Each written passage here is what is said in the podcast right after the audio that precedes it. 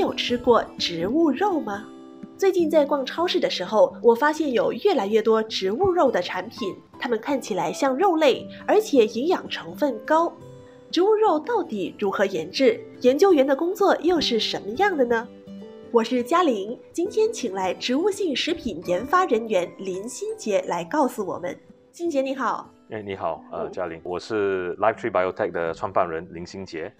然后我也是在英文叫做 plant-based protein 这一块也做了蛮久的。为什么会选择这个职业呢？可以这样子说，因为我之前是在国防部，在负责这个食品安全的工作，我对食品安全、食品生产是非常关注的。因为新加坡缺地、缺不同的资源，所以我就是想通过呃食品科技。去解决这样的一个问题，呃，为国家出一份力了。家里就是做食品的，我从小是在呃小贩中心长大，因为是外公外婆带大的，呃，是卖拉沙，所以你可以说饮食或者不同的食品都是从小耳濡目染的。如果要从事这一行，必须修读哪个专业呢？如果要往这个方面去做研究的。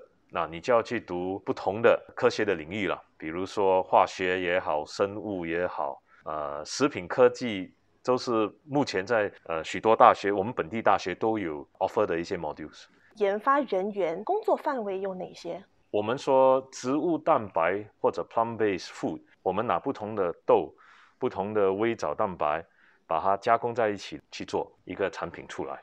这是一个非常有趣，而且也是充满挑战性的一个旅程啊！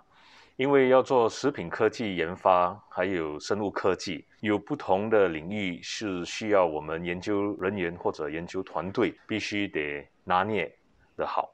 比如说，我们讲我们用不同的豆类的时候，基本的营养学是需要的，因为你要筛选什么豆类能用。而且它有没有不同的一些反应？所以我们要从那里开始了解，呃，食品本身最基本基础的一些东西。这个豆类它有怎么样的氨基酸？这个就是首先研究人员需要掌握的好。所以植物性食材的研究员其实并不是大家所想象的三百六十五天都待在实验室里头跟化学物品打交道。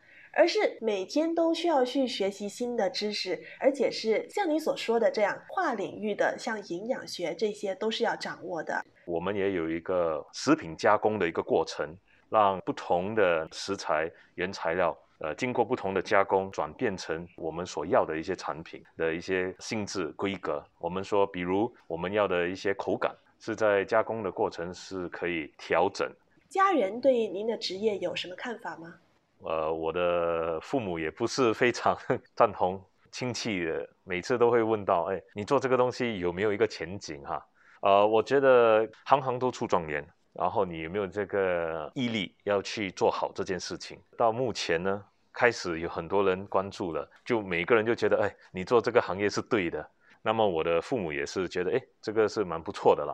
一个一个 career。您说您的外公外婆和父亲都是从事饮食业的，那当你跟他们说你要做植物肉或植物性食材的研发工作的时候，跟他们做传统饮食业啊，思想上面会有矛盾冲突吗？哦，呃，一定有冲突的。如果没有是假的哈，呃，因为他们不了解，他们说你又在做一个什么摘的东西，这个人家做了这么久，对不对？你怎么去改变人家的想法？万事都起头难嘛，对吗？所以当时也是通过了让他们试吃，比如说我每次研发的东西，我拿回去就让他们去尝试。那我都是让我的儿子今年四岁嘛，哈，去试吃的，他就是我的 guinea pig 了。然后我也听取了他们的一些意见。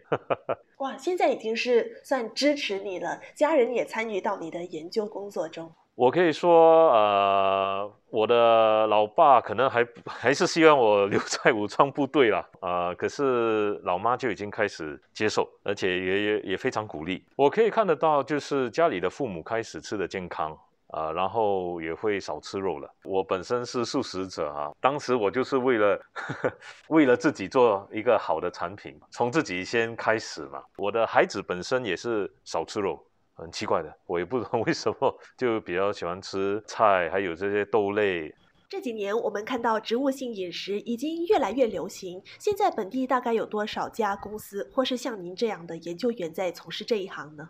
如果是真的是从基本的 R&D 开始着手在做这样的一件事情的，呃，目前也没有很多家。作为一个呃起步了哈，呃，可能不到五家吧。我想这个职业未来应该也会越来越吃香吧。呃，目前的话，已经有很多这些在未来一两年就要毕业的学生，都很有兴趣加入到我们的团队。当然，你说 to join full time，他们就会说，哎，我会不会有这些 career 的 uncertainty？毕竟很多的父母，新加坡父母都是 望子成龙、望女成凤也就是说，您这个领域做研究员，本地来说还是欠缺一些人才的。是的，是的，因为你从大学的那个录取的那个席额就知道了，这些不是很呃，还不是一个主流啦。我这么说。可是现在有很多的年轻人就说，Can I contribute to sustainability？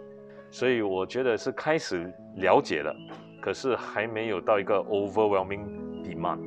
我觉得如果全世界还是保持可持续发展的这个理念，它就会是一个很大的一个发展领域。